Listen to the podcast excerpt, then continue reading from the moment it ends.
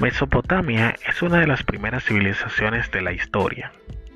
La Mesopotamia antigua es la tierra comprendida entre los ríos Tigres y Éufrates, y en la antigüedad fue la cuna de la civilización.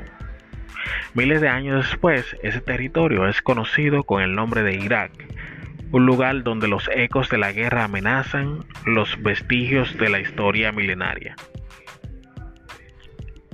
Los inventores más célebres de Mesopotamia fueron los sumarios, a quienes se deben, entre otras cosas, la invención de la escritura.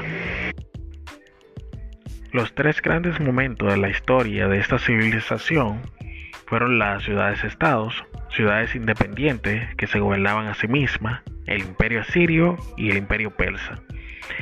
Durante el cuarto milenio antes de Cristo, el sur de Mesopotamia fue invadida y poblada por los sumarios, provenientes probablemente de la India y de Asia Central.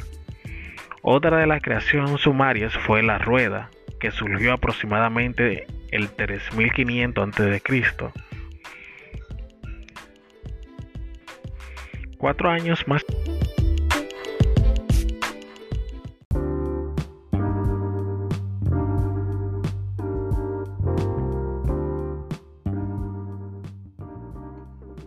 Cuatro años más tarde, en el 3100 a.C., alcanzaron su máximo apogeo con la invención de la escritura seiforme y la fundación de ciudades que se constituyeron en estados independientes. Organización social y política. Los grupos más poderosos eran los sacerdotes que gobernaban la ciudad, poseen la tierra y el poder organizan el ejército y la justicia, uno de ellos es el rey. Los escribas, que eran grupos privilegiados, sabían leer y escribir. Y los grupos más débiles, campesinos, artesanos, patrones, soldados, que trabajan para el rey y el templo, eran la mayor, la mayoría de la población. Los esclavos eran prisioneros de guerra o personas con deudas que no podían pagar.